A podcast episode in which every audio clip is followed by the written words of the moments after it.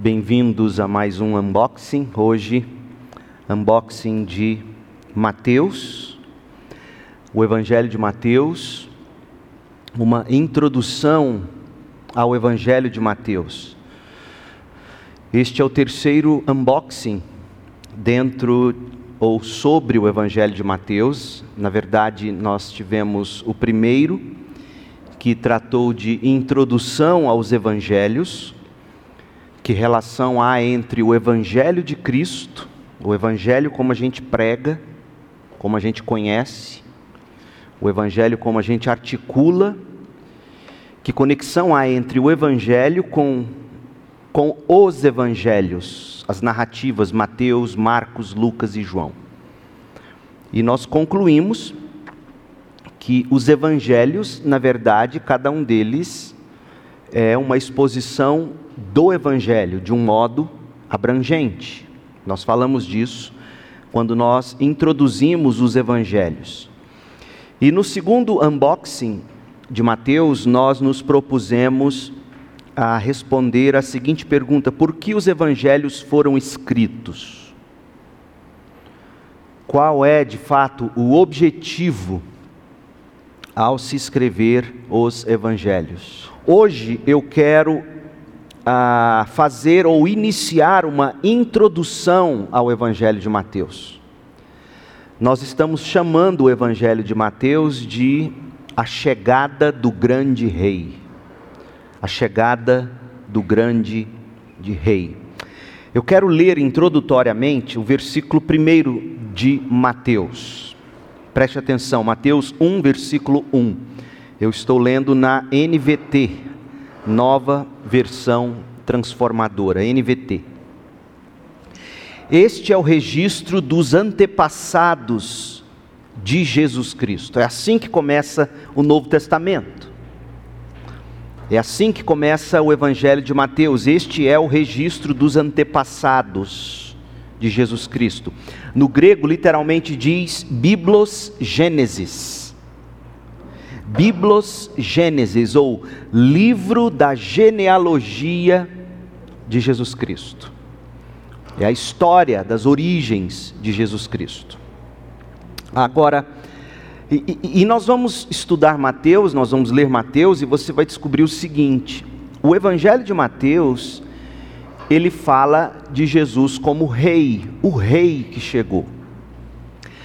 A pergunta que se deve fazer é a seguinte: por que ah, o Novo Testamento começaria contando que o rei chegou? Você tem que se lembrar que, em primeiro lugar, o Evangelho é para o judeu e também para o grego, ou gentios. O Evangelho é primeiramente para o judeu e também para nós que não somos judeus de linhagem sanguínea.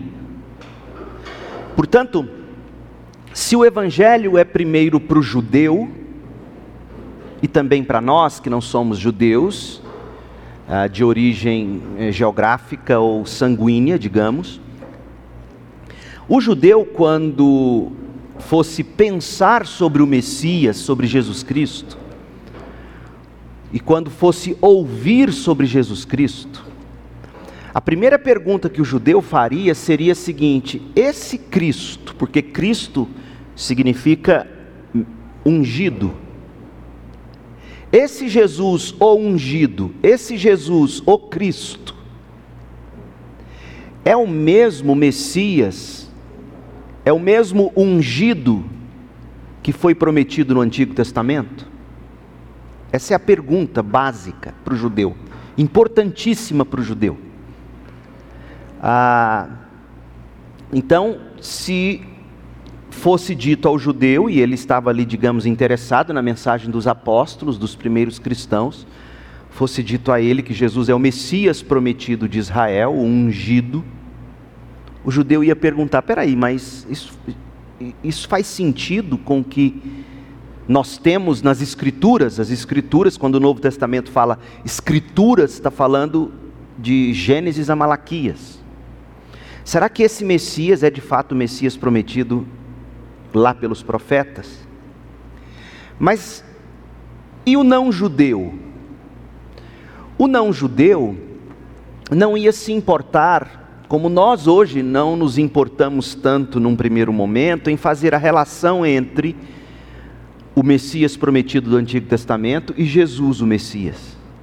Entretanto, e Paulo entendeu isso, por isso que Paulo vai discorrer em Romanos, em Romanos 9, 10 e 11, Paulo vai mostrar que, que esse judeu, esse Messias que morreu por judeus e para os gentios, ele, ele nunca abandonou seu povo Israel e que ele é sim o cumprimento do que o Antigo Testamento falou. E se não fosse, ele não seria verdadeiramente o Salvador. Então, quando você abre o Novo Testamento, você dá de cara com Mateus. Mateus vai mostrar para nós que aquele rei, aquele ungido, aquele Messias, e agora usando o grego, aquele Cristo prometido, é o, se cumpre, vem a nós na pessoa de Jesus Cristo. E aí Mateus vai se propor a mostrar isso. Portanto, a, a primeira coisa que a gente precisa verificar é se de fato no Antigo Testamento havia alguma grande expectativa quanto à chegada do Messias. E é o que eu quero, em primeiro lugar, mostrar para você. E eu quero te mostrar que o tema central das profecias do Antigo Testamento é sim a vinda do grande rei. O grande rei que estabeleceria o reino prometido de Deus, e esse grande rei governaria para sempre sobre o povo de Deus. Repetidas vezes, gente, nós somos informados a respeito de, de um ungido alguém divinamente qualificado que reinaria não apenas sobre Israel, mas sobre toda a terra. É por isso que Jesus, no Sermão do Monte, nas Bem-aventuranças, ele vai dizer que os mansos herdarão a terra.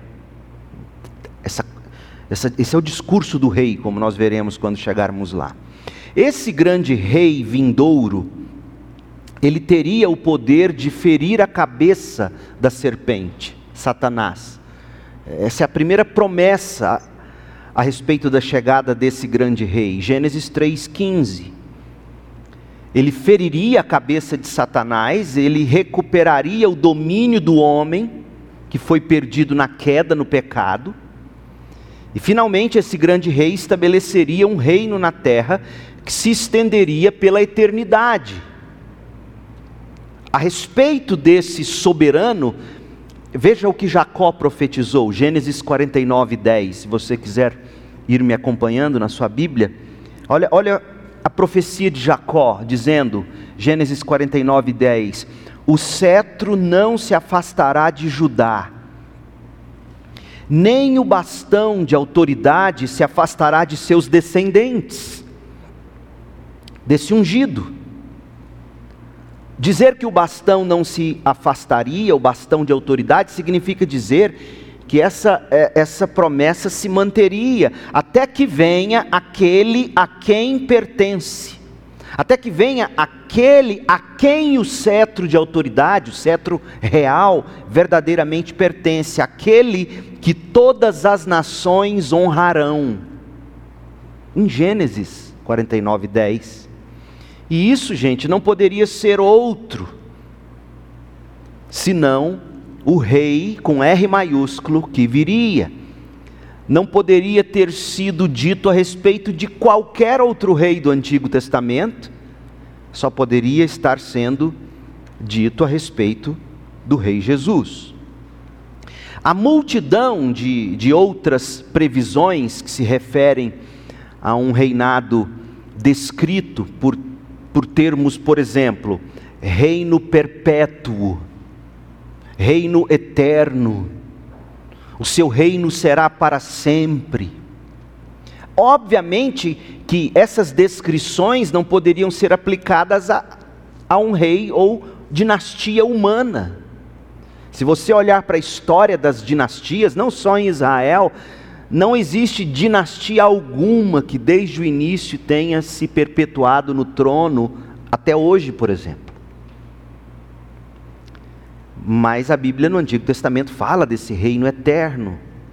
Por exemplo, as palavras do Senhor Deus ditas a Davi por meio do profeta Natã, obviamente que tinham que estar se referindo a outra pessoa, e não ao próprio Davi. Confere aí na Bíblia, 2 Samuel 7,16, quando diz que sua casa e seu reino continuar, continuarão para sempre diante de mim, diz o Senhor, e seu trono será estabelecido para sempre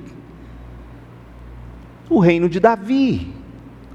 Mas quem conhece a história sabe que, seguido da morte de Salomão, o reino de Davi foi partido e aniquilado entre os homens, até que eles foram para a Babilônia e depois que voltaram da Babilônia, nunca mais teve um rei sobre eles. Mas eis aqui a profecia de Natã, dizendo que a casa de Davi sua casa e o seu reinado continuarão para sempre diante de mim, mas lá em Israel não tem rei hoje. Seu trono será estabelecido para sempre. Então, quem conhece a história sabe, isso vai muito além de Davi, está falando de um, de um descendente de Davi muito superior a Davi. É por isso que Mateus 1, versículos 1 e 2, vai falar que esse Messias, esse Cristo, esse Rei, ele é da descendência de Davi. Então, o judeu, quando abria o Novo Testamento, abria Mateus e lia esse primeiro versículo, ele fala: Poxa, é o que está dito pelo profeta Natan em 2 Samuel 7,16, por exemplo. Mas os salmos também falaram desse rei que viria. Salmo de número 2, verso 6, veja: Ele, o Senhor, diz: Estabeleci meu rei no trono em Sião em meu santo monte. Verso 7: O rei proclama o decreto do Senhor. O Senhor me disse: Você é meu filho, hoje eu o gerei. Basta pedir e lhe darei as nações como herança, a terra inteira como sua propriedade. É isso que está prometido nos Salmos. Davi, em Salmos 24, 10, chamou a esse que viria, sabe de quê? De rei da glória. É óbvio que Davi não falava sobre ele mesmo. Ele chama esse rei que viria de o Senhor dos exércitos. Esse rei vindouro, ele foi mencionado de maneira semelhante, dentre outros, nos Salmos 45, 72, 110, ou seja, os salmos estão repletos de profecias sobre a vinda desse grande rei. E os profetas? Os profetas do Antigo Testamento falaram do grande rei em termos humanos e divinos. Você vai se lembrar. Qual é a profecia que mais fala desse rei em termos humanos e divinos? Qual é o profeta que, que, que a gente costuma chamá-lo de o profeta mais evangélico do Antigo Testamento? Quem? Isaías. Isaías profetizou que esse rei nasceria de uma virgem. Isaías 7,14.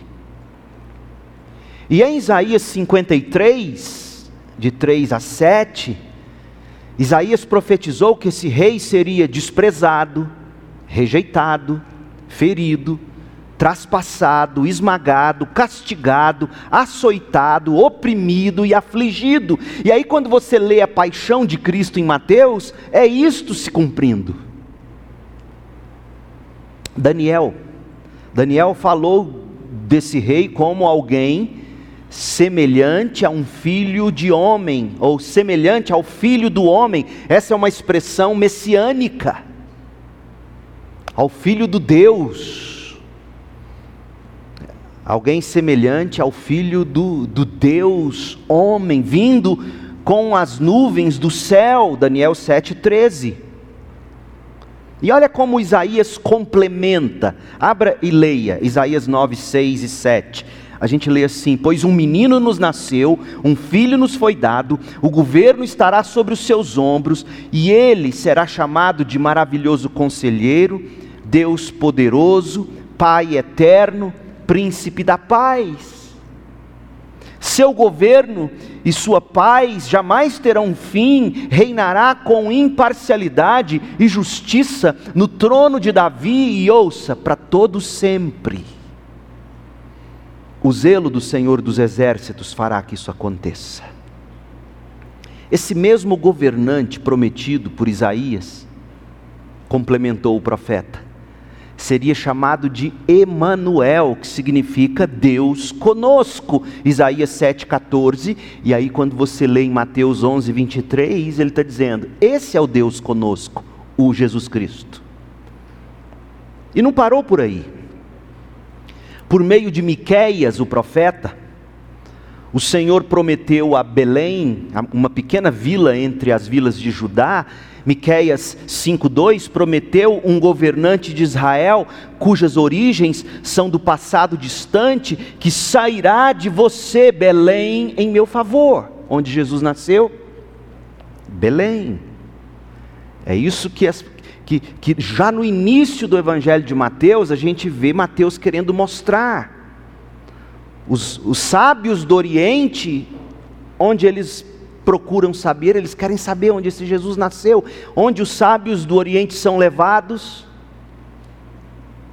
E, e, e, são as promessas se cumprindo. Sofonias, o profeta, Sofonias assegurou ao seu povo que quando esse rei viesse, ele estaria em seu meio, Sofonias 3,15, e você nunca mais temerá a calamidade. Sofonias 3,15. E aqui eu fico me lembrando do milagre de Jesus, por exemplo, quando ele acalma as tempestades e diz: Não temas, não tema a calamidade. Não temas, eis que estou convosco todos os dias. Não é assim?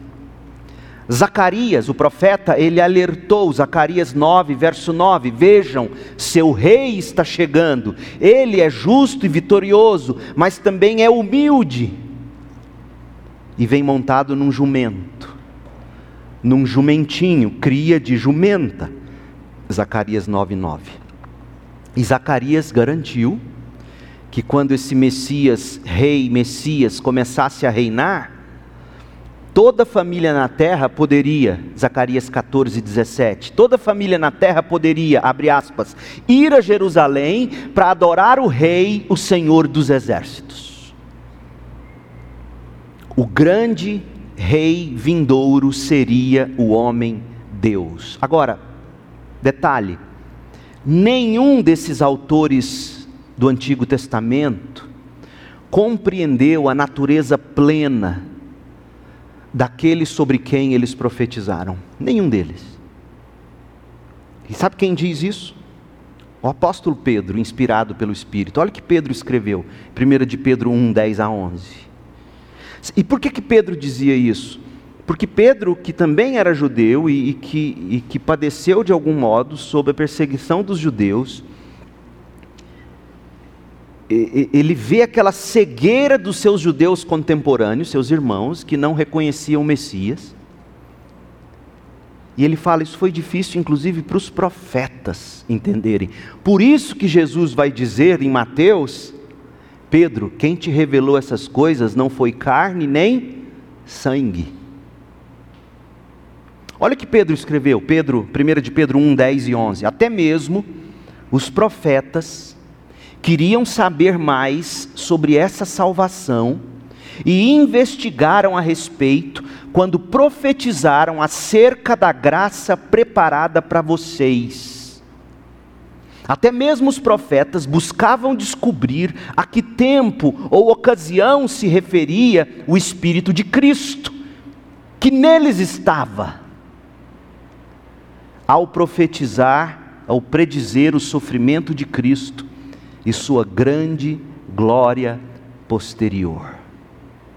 O Espírito de Cristo, profetizando através dos profetas e um dos grandes profetas, pelo menos para Pedro, inspirado por Deus, sabe quem foi? Noé. E aí vem aquela passagem em Pedro, que todo mundo usa para dizer que Jesus desceu no inferno para pregar no inferno, e, e quando na verdade é Pedro dizendo que o Espírito, Cristo em Espírito, pregou através de Noé àqueles espíritos, aqueles homens, aqueles espíritos aprisionados lá na época pré-dilúvio.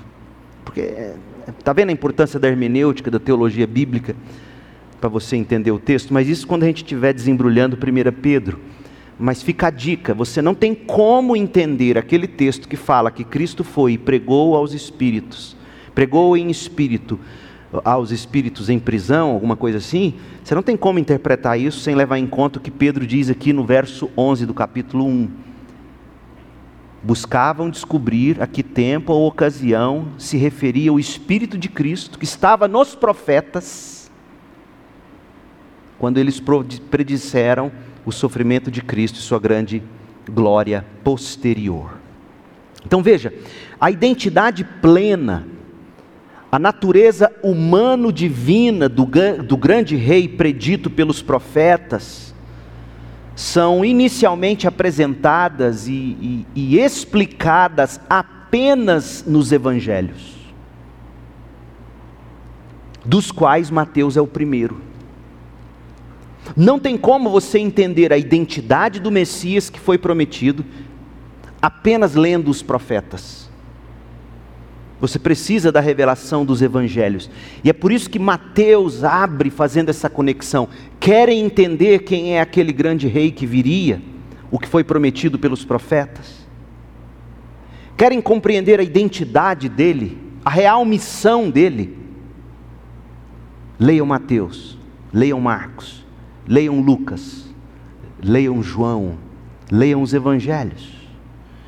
Os evangelhos são como um holofote divino sobre Jesus. Os evangelistas se concentram em Jesus e, por meio de narrativas de um evento após o outro, os evangelistas demonstram que Cristo, Jesus, o Cristo, é o único que cumpre todos os requisitos das profecias do Antigo Testamento. Da mesma forma, todos os impostores que surgiram desde os tempos de Jesus e mesmo antes dele, ali no período interbíblico, quantos messias de mentira apareceram dizendo: "Eu sou o Messias". Esses impostores, eles são desmascarados pela incapacidade de cada um deles de se adequar às profecias. O único que se adequa é Jesus Cristo. Então, todo o Novo Testamento reconhece Jesus como o grande rei prometido. Pra você ter uma ideia, gente, nos 27 livros do Novo Testamento, o termo basileia, grego basileia, que significa reino, ele é usado 144 vezes em referência ao reinado de Jesus. Basileu, sabe o que significa basileu? Rei. Basileu é, é usado com referência a Jesus pelo menos 35 vezes no Novo Testamento. E Basileu, reinar, é usado para Cristo cerca de 10 vezes. Então, o rei Messias, o grande rei, foi prometido no Antigo Testamento, a linhagem de Davi, e ele então se cumpre ah, com a chegada de Jesus. Deixe ler para você, ou ler com você, abra sua Bíblia, à, à luz disso que eu te disse até aqui, abre em Mateus 1, versículo 1.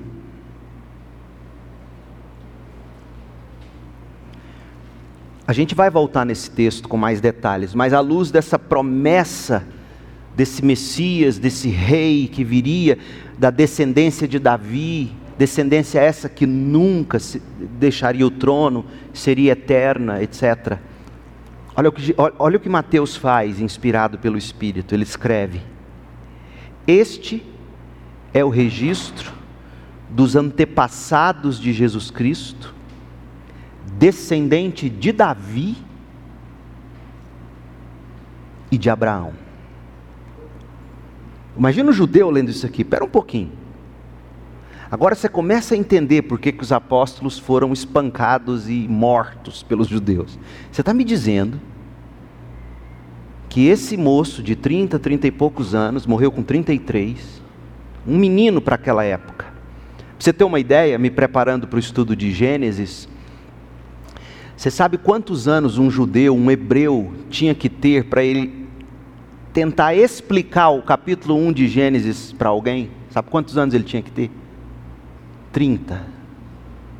Menos de 30 anos você não tinha autorização dos anciãos hebreus judaicos para explicar Gênesis 1.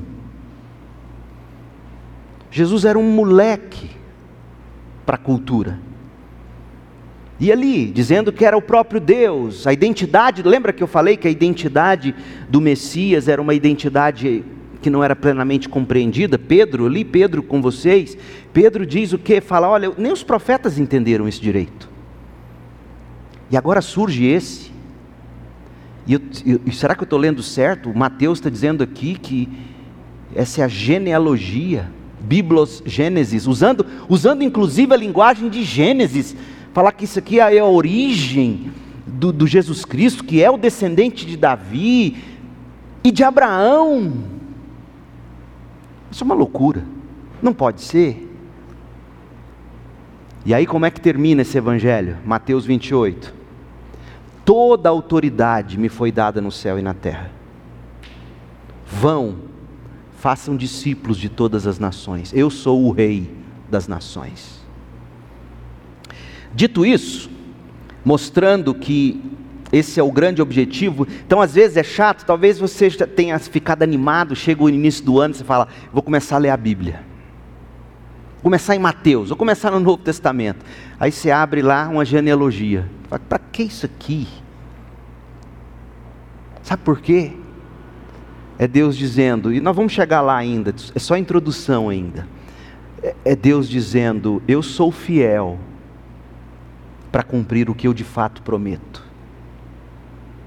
Por isso que você está aqui, jovem, sexta-feira à noite, em vez de balada, em vez de tstum, tstum, tstum, como é que é o, como é que é o, o convite lá, vem novinha. Não, não, nós não, estamos afim de vem novinha. Nós queremos vem Jesus. É isso que a gente quer. Nós vamos fazer um banner, vem Jesus. E aí o camarada abre Mateus, fala essa genealogia, para que, que é isso? E aí você pula. E não sabe nem o que você está lendo. E eu estou tentando ajudar você a entender que essa genealogia, a maneira como o Novo Testamento começa, Mateus começa para dizer: sabe aquele grande rei que foi prometido desde Gênesis, pelos profetas, pelos salmos, pelos livros históricos, poéticos? Sabe ele? é o Rei Jesus. Ele, ele veio. E essa é a história dele. É a boa notícia. Dito isso, vamos, tentar estudar rapidamente. Quem escreveu? Foi Mateus de fato? E quando Mateus escreveu?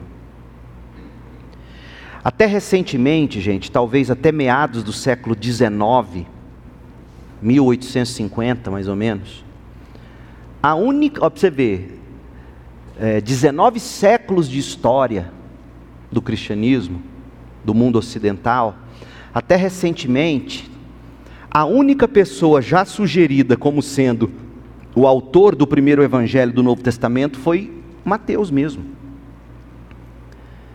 Isso começa a ser questionado com o surgimento dos estudos da alta crítica bíblica e da crítica da redação.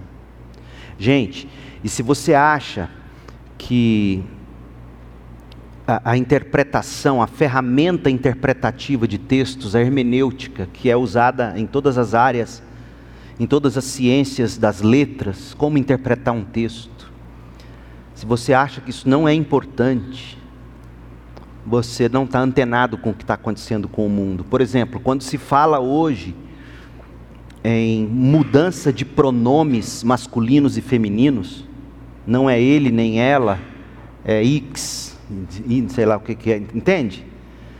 Quando, quando você destrói os pronomes de uma língua, o significado real deles, sabe o que você está fazendo de fato? Você está destruindo uma realidade.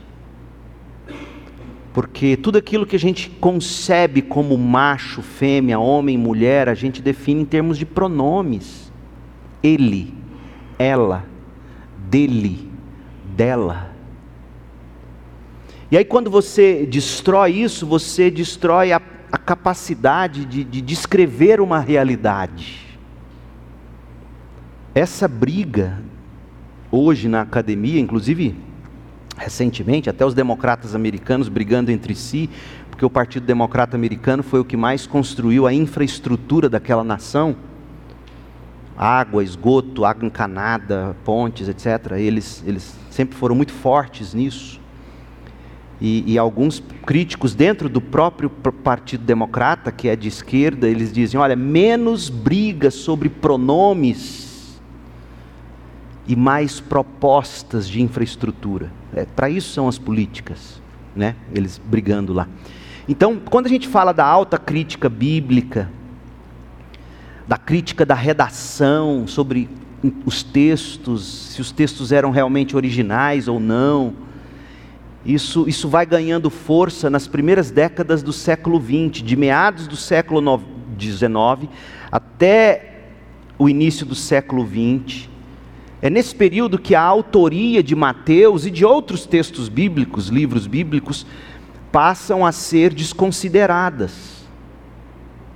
Mas entre os teólogos da igreja, por exemplo, se você pegar um documento antigo, e uma tradição antiga dizendo: sabe esse texto que você está lendo aqui, a República? É de Platão. Como é que a gente sabe que a República é de Platão? Sabe o que, que eles vão te dizer? Primeiro, porque está escrito aí que é de Platão, ele assina. E segundo, a tradição do período de Platão e pós-Platão, durante boa parte da história, toda essa tradição disse que o texto A República é de Platão. Aí a academia hoje diz o quê? É de Platão, ninguém questiona. Mas quando se trata de Mateus, você tem lá o cabeçalho, Evangelho de Mateus. A tradição diz que é Mateus, mas não, não é Mateus. Isso não vale, foi, foi plágio. Alguém inventou essa história, atribui a um dos apóstolos e atribui a Mateus. Pergunta: quem é Mateus na narrativa bíblica mesmo? Responde para mim que, que Mateus fez de importante entre os apóstolos? Você só conhece Mateus porque tem um evangelho com o nome dele. Você acha que alguém plagiando iria dar o nome do primeiro evangelho do Novo Testamento para um apóstolo desconhecido? Quem vocês acham que ele ia querer? Pedro. Evangelho do, do Pedro. Nossa, Pedro, vamos ouvir o que Pedro está dizendo. Evangelho do João. E tem um. Você acha que um cara Percebe a falta de, de lógica? Quem daria o nome a, do, do, primeiro evangelho a, a um Mateus, se não fosse de fato Mateus quem escreveu? Mateus não era conhecido entre eles. Mateus era detestado entre os judeus. E um evangelho que é para judeu. Peraí, você está trazendo esse cara que foi fiscal de imposto de renda romano, que, que, que roubava da gente para Roma, se enriqueceu a nossas custas, e de repente ele é chega dizendo que converteu, passou para ser crente, e escreve um evangelho. Você quer que a gente, nós judeus puro sangue, creiamos na história desse coitado aí, desse, desse cara que se a gente vê, a gente mata. Graças a Deus que já está morto. Percebe a falta de raciocínio alguém querer dizer que não foi Mateus? Primeiro, porque Mateus diz, Evangelho de Mateus, desde os primeiros manuscritos você vai encontrar isso. E, e há estudos sérios, ah, por exemplo, um, um, historiador, Martin Hengel, historiador alemão, que viveu de 1926 a, 19, a, a 2009, ele sugere, estudo de, de forma bastante convincente, que os títulos dos evangelhos, incluindo o nome de cada autor, foram usados nos documentos desde o início da circulação dos manuscritos. Ou seja, mesmo que Mateus não tivesse escrito na cópia original dele, Evangelho de Mateus, a primeira circulação que foi copiada do original já estava Evangelho de Mateus. Mesma coisa se aplica aos escritos de Platão, por exemplo. E aí você vai na tradição. Irineu viveu entre 130 e 202 depois de Cristo. Orígenes viveu entre 185 e 253 depois de Cristo. Eusébio, lá no século IV, todos eles citando fontes desde o período dos apóstolos até o século 2, 3 e 4. A tradição sempre disse: esse primeiro evangelho foi Mateus quem escreveu. Então, o questionamento é recente. Deixa eu te mostrar um documento que é valiosíssimo em termos históricos. Eu não sei se você conhece esse documento. Eu já citei ele algumas vezes em estudos, sermões, mas vale a pena, se você quiser conhecer o pensamento dos primórdios do cristianismo, é a, é primeira história eh, dos cristãos depois do livro de Atos, digamos. É de Eusébio de Cesareia, da região de Cesareia. O nome do livro é História Eclesiástica. A melhor tradução é o da editora Paulus, aquela série verdezinha, não sei se vocês já viram. Então, se você quiser ler um documento que é, digamos, fonte primária de, de história do cristianismo, é esse. Ele vai citar Orígenes. E olha que Orígenes, que viveu lá na, na no século II, século III, viveu em Alexandria. Olha o que ele escreveu. É, Orígenes. Ele escreveu assim: Entre os quatro evangelhos, que são os únicos indiscutíveis na igreja de Deus debaixo do céu, só tem quatro evangelhos, ele está dizendo: Mateus, Marcos, Lucas e João. E por que, que ele diz isso? Porque já rolava falsos evangelhos. Orígenes está dizendo: entre os quatro evangelhos, que são os únicos indiscutíveis na igreja de Deus, debaixo do céu, aprendi por tradição que o primeiro foi escrito por Mateus. Por isso, eu, particularmente, não sou dos que crê que Marcos foi o primeiro evangelho escrito. E há um, um monte de, de, de teólogos sérios que acreditam nisso. O primeiro escrito foi Mateus, o qual fora um publicano, mas depois um apóstolo de Jesus Cristo. Olha, essa já era a fama. Como é que um judeu ia dar moral para um cara que foi publicano e agora se tornou discípulo de Jesus, que escreveu um evangelho? O último livro na terra que um judeu ia querer ler seria o evangelho de Mateus. Então não é plágio, ele escreveu isso aqui. Seria uma propaganda contra o cristianismo se não fosse ele. Ou se fosse ele, por exemplo, se eles quisessem, Armando, vamos inventar um documento, quem, qual apóstolo a gente vai escolher? Que tal Mateus? Não, o pior nome. Ninguém quer ouvir esse homem. Foi publicano, roubou da gente. O primeiro foi Mateus, o segundo é de Marcos. E olha o que Orígenes diz: Marcos, que compôs o evangelho de acordo com as pregações de Pedro, que em sua epístola católica ou universal chamam Marcos de meu filho. Então, a tradição diz, o evangelho de Marcos são sermões de Pedro, que Marcos anotou sob a inspiração do Espírito. E olha sobre o, o que ele diz de Lucas. O terceiro evangelho foi Lucas, o evangelho recomendado recomendado por Paulo e composto para gentios convertidos. Paulo disse: Lucas, vamos escrever uma história de Jesus, o Evangelho, de um modo que a gente precisa explicar o menos possível para um gentil que não tem nenhuma categoria bíblica do Antigo Testamento. E aí a inspiração do Espírito, Lucas sai para fazer a pesquisa dele e escreve o Evangelho de Lucas, depois o livro de Atos. E Orígenes diz: o último de todos a ser escrito foi o de João. Então, gente, seguindo os relatos dos primeiros teólogos da igreja, fica evidente que o Evangelho de Mateus foi escrito numa data relativamente antiga, antes da destruição do Templo de Jerusalém. Por quê? Porque Jesus profetiza a destruição do templo em Mateus 24. Jesus fala de algo que ainda aconteceria, e, portanto não tinha acontecido.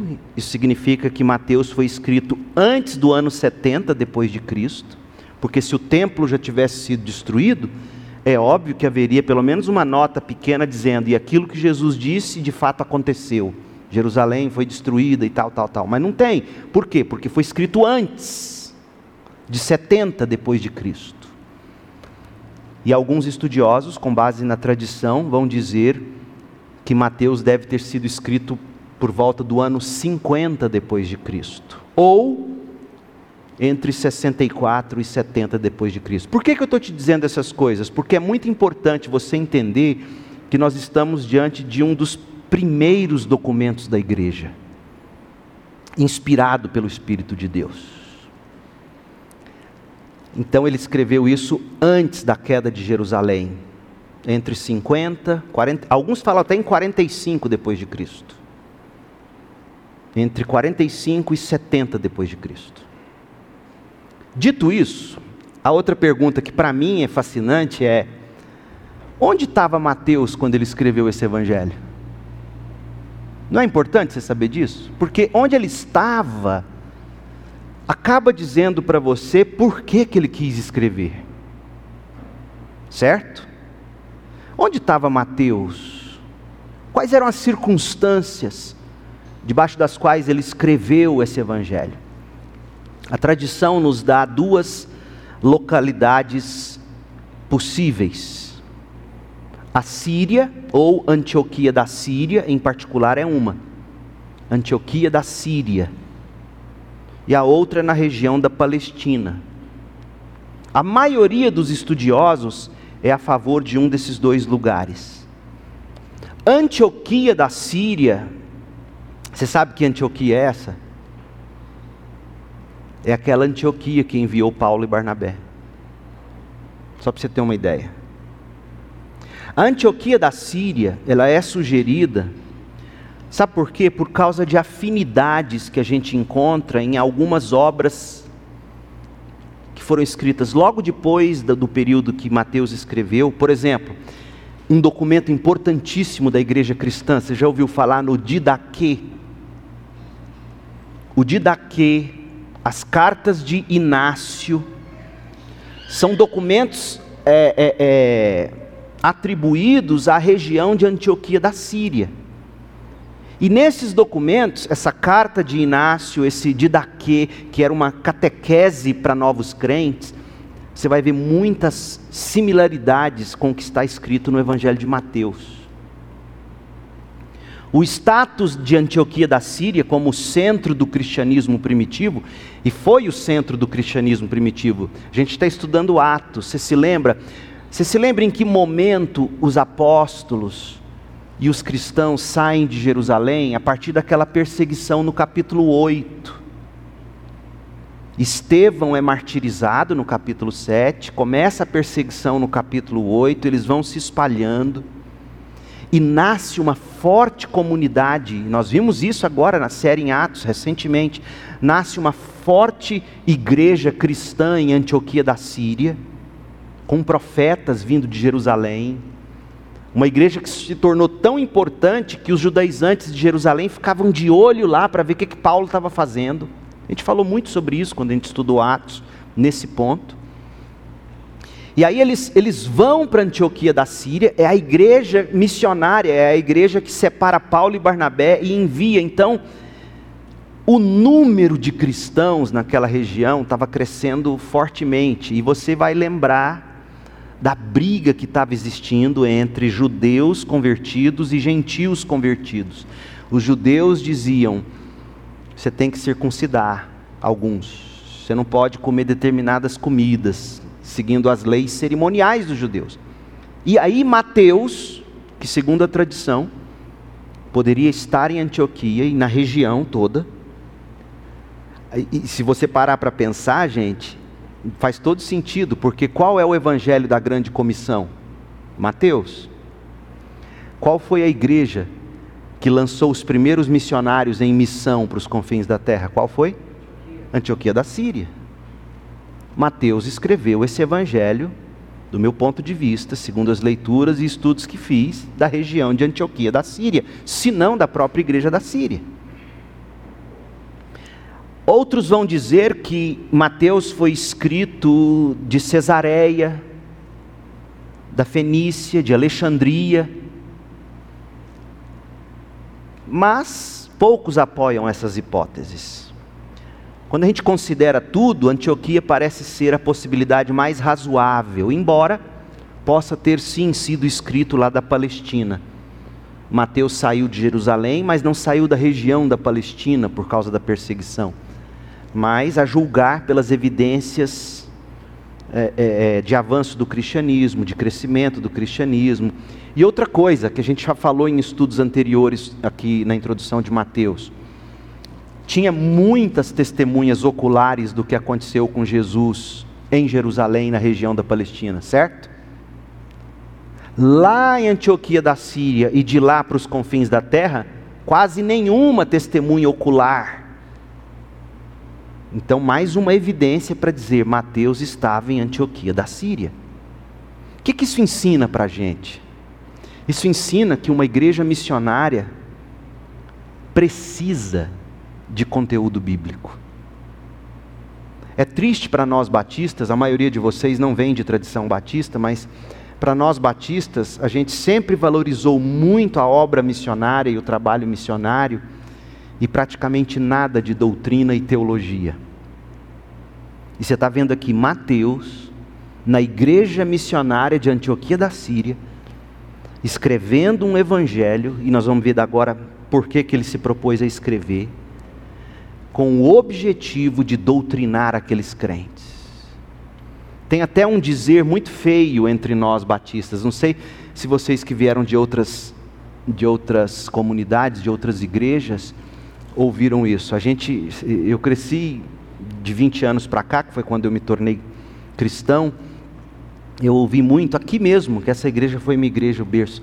Pessoas, irmãos mais antigos dizerem assim: "Pastor fulano de tal é um pastorzão". E pastor cicrano de tal é, é um mestre. O que, que ele estava dizendo? O pastor é o, é, o, é o que senta com você, come churrasco, te abraça, é o pastorzão. Hã? Joga videogame com você. Esse é o pastorzão. Aquele que ensina direitinho, ele é mestre. Ele ensina. Mas se olha para a Bíblia, Paulo mesmo vai dizer que o pastor é mestre as qualidades, o que diferencia um presbítero de um diácono, um pastor de um diácono, é que o pastor é mestre, apto para ensinar. O pastor, portanto, tem que ser pastorzão e mestre, tem que ser as duas coisas. Não dá para escolher uma coisa ou outra. Agora é óbvio que haverá pastores que vão conseguir ser mais acessíveis. É por isso que o mais saudável numa igreja local é uma pluralidade de pastores ou presbíteros. Certo? Olha, eh, concluindo essa parte de, de, de onde Mateus estava quando ele escreveu, eu acredito, pelos dados que eu dei para vocês, que ele escreveu de Antioquia da Síria, entre o ano 45 e o ano 70, antes da queda de Jerusalém.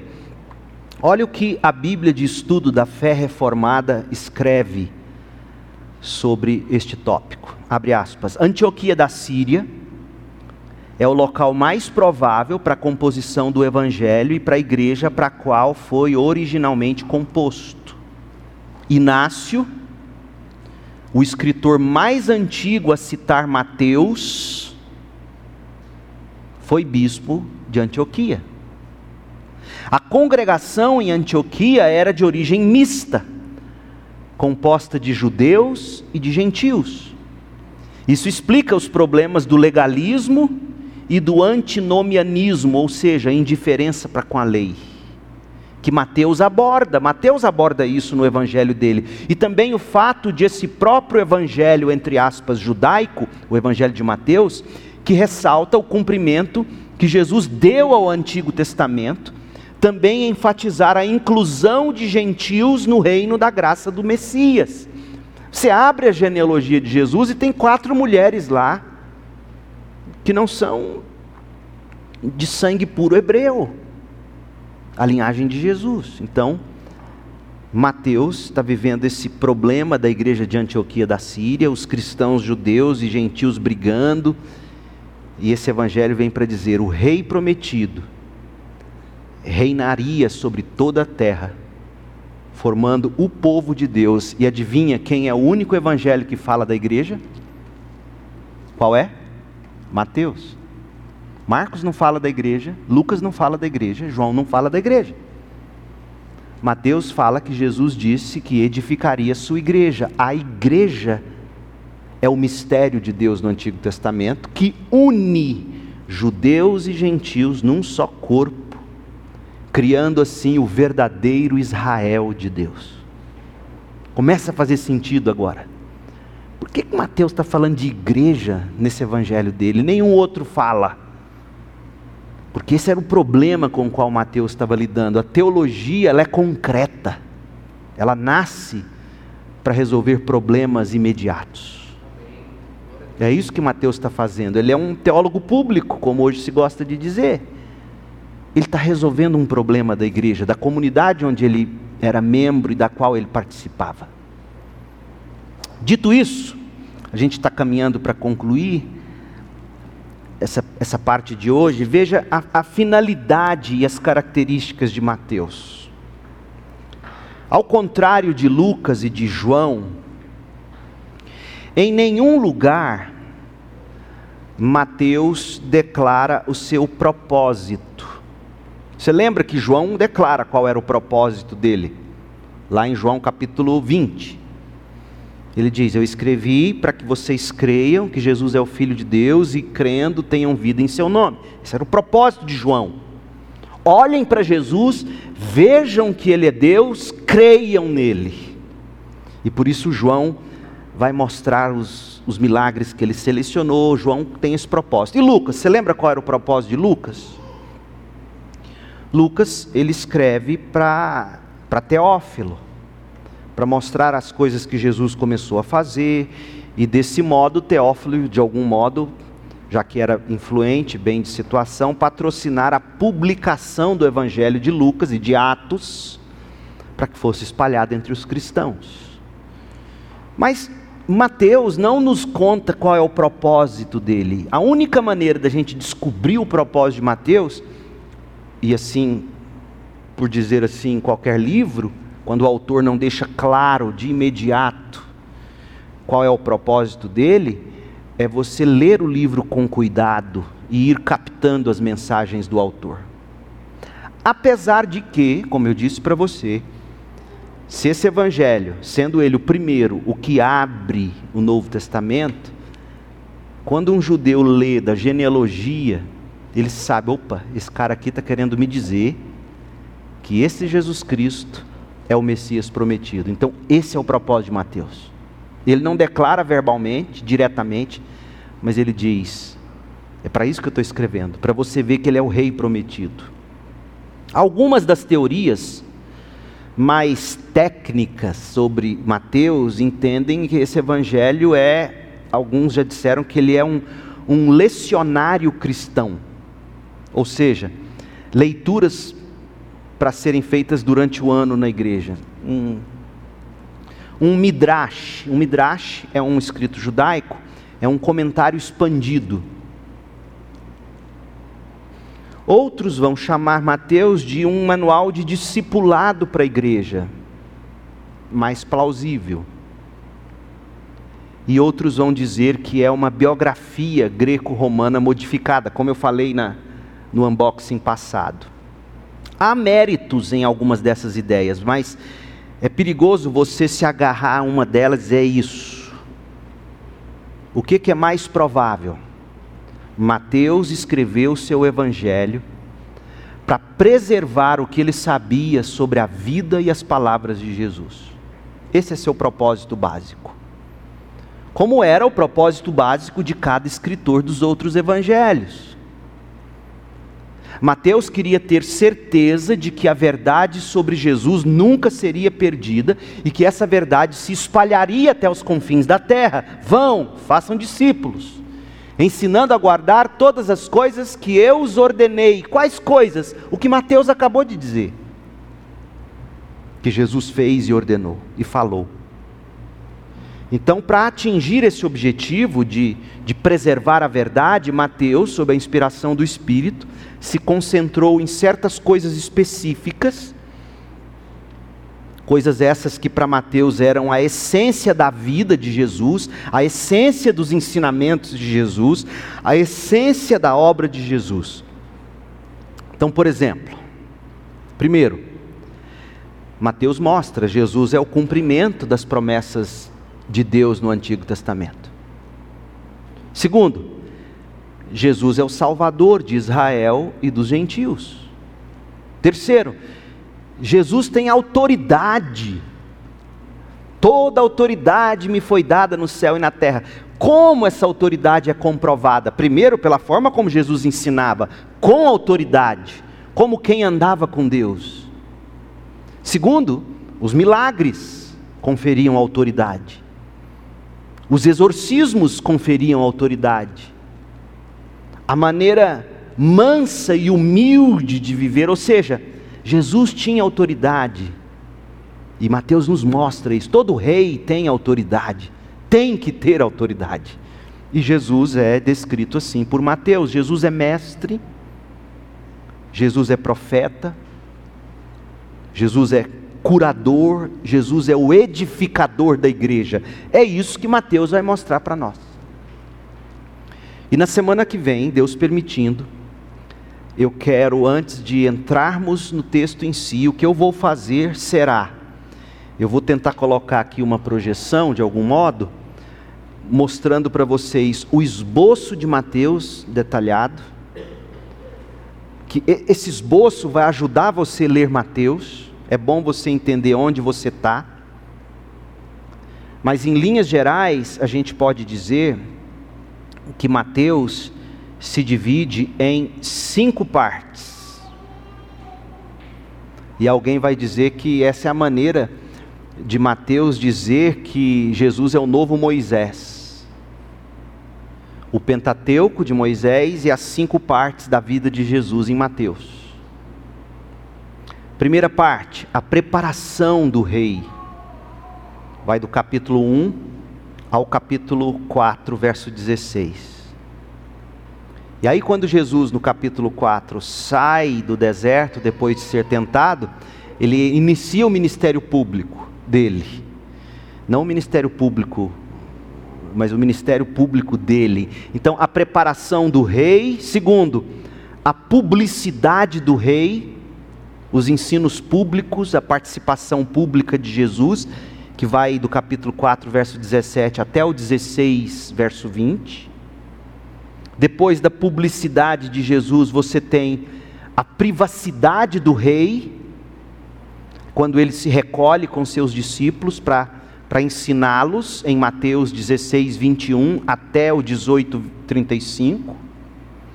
Em quarto lugar, a peregrinação do rei, é ele seguindo para Jerusalém, capítulo 19, 21, ou 19, 1 até o 25, 46. E por fim, a paixão do rei, capítulo 26, verso 1 até o final de Mateus. Então, o livro, o evangelho, pode ser dividido em cinco partes. E, e cada parte com divisões. Eu quero mostrar para você. É muito bom você ter isso. Eu posso até mandar um PDF para todos vocês aí, para vocês terem acesso e a gente ler juntos. Vai, acho que é melhor do que eu projetar. Eu vou disparar isso em WhatsApp aí, vocês vão ter esse PDF. Enquanto eu estiver mostrando, você vai acompanhando aí no seu celular.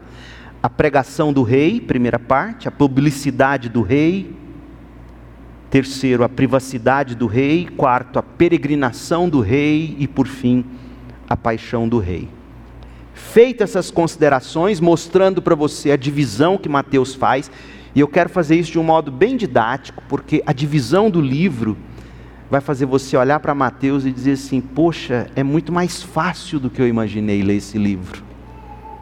E assim é a Bíblia, gente, é muito mais fácil se você dedicar sua devida atenção, seu coração, e isso eu quero mostrar para vocês na semana que vem, quando a gente falar do esboço de Mateus, e aí, Feito isso, a gente vai entrar em Mateus trecho a trecho e Deus sabe quando a gente termina, tá bom? Mas eu quero ser logo, porque eu tenho um sonho, enquanto eu estiver vivo, eu quero tentar ensinar para vocês todos os 66 livros da Bíblia. Seja aqui, seja em EBD, seja pregando séries no púlpito, eu espero poder fazer isso.